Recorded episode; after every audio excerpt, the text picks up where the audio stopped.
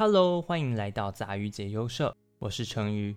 今天的影评是广木隆一执导的十八禁电影《比女卡纳九》，不过影评的部分没有十八禁，所以不用担心。影评开始前一样，这集会有剧透，多斟酌。《比女卡纳九》改编自中村真老师的纯情漫画系列，一部充满社会议题且带有暴力色情的多元性别题材电影。故事剧情讲述一位二十岁出的女同志永泽丽，她暗恋一位已经成为人妻的小田七惠，但七惠却长期遭到自己的老公施暴，气不过的永泽丽决定杀死小田的丈夫，两人慌忙之下便匆匆逃亡的故事。比女整部作品运用了大量带有昭和风味的长镜头以及蒙太奇，虽说是带有昭和风味的长镜头，但却也完美结合了现代艺术的美感。不论是风景的色彩，还是建筑的美学，都展现出导演和摄影的功力。可是，大量运用这种一镜到底的拍摄手法，对整部电影的观看品质又是如何？我认为有些地方很优秀，但也有些地方很问号。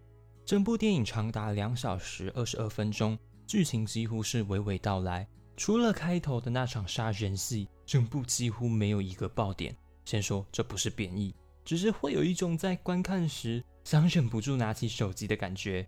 当然，我相信更多人是因为水原希子的床戏才来看的。不过至少我不是。透过导演广木隆一的导视手法，我们了解到丽出生于富裕家庭，是家中的大小姐。可是她却有着多数同志会有的烦恼，那就是别人的眼光。在家中，母亲不认同她的性向，甚至认为同性恋是种病。在学校里。同柴也总是用异样的眼光来看待自己。说实在的，这设定挺老套的，但这也是多数同志面对的最大问题。相反的，七惠的设定就挺有趣的。以往的同志片都是主角受不了别人的眼光或是家人的期望，选择和异性结婚。可是七惠却是为了钱，没错，为了钱和异性结婚，然后被家暴。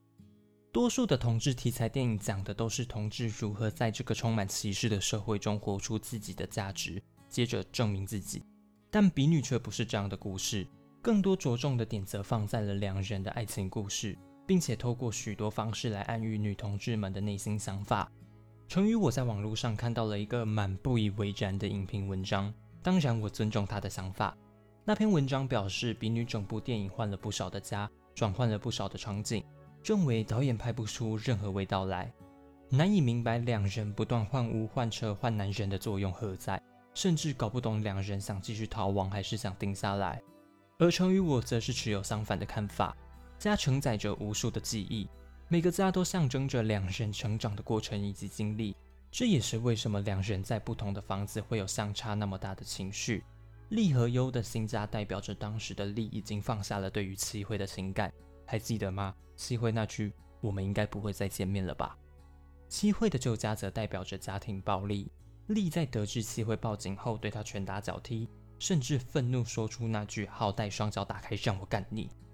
永泽家的森林大宅代表着家庭的教育所产生的压抑。还记得两人刚来到这里，开心的躺在草皮上聊天吗？结果双方到后面却大打出手，且情绪都呈现崩溃的状态。此外，看似有着六个小孩、幸福美满的哥哥，也挥了气挥一拳，成为了施加暴力的一份子。丽的哥哥就像多数的大男人一样，总是认为你们根本不懂我这样做才是对你们好，背负着从父亲手中交付下来的一家之主身份，一板一眼的擅自做出自以为对的决定。这样的哥哥到最后也被老婆开导，哭着流出男儿泪。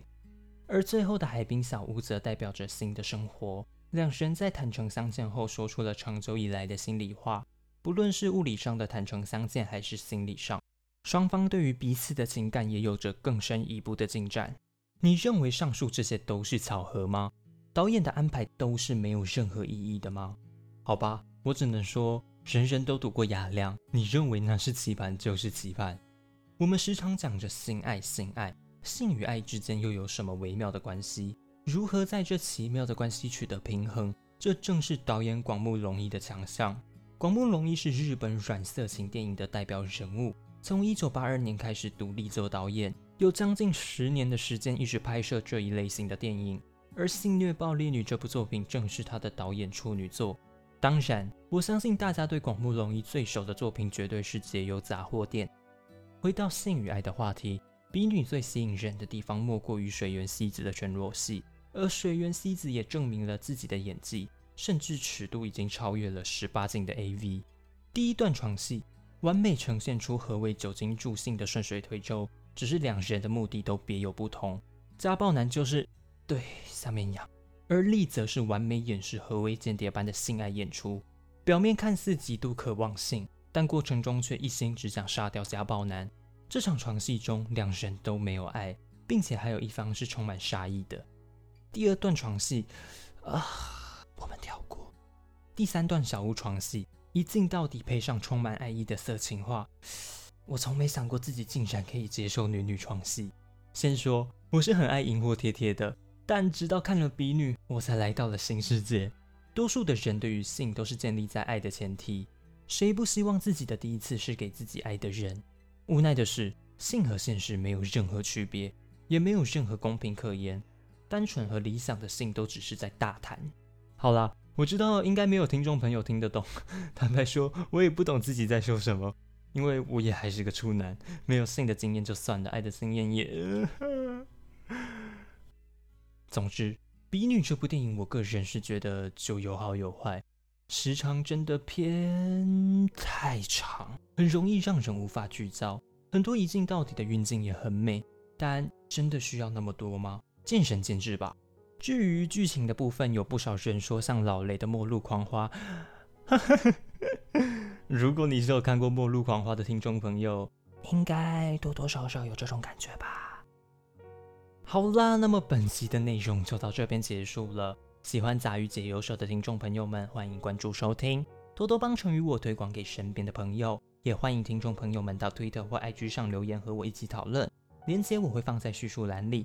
那么我们下集见，拜拜。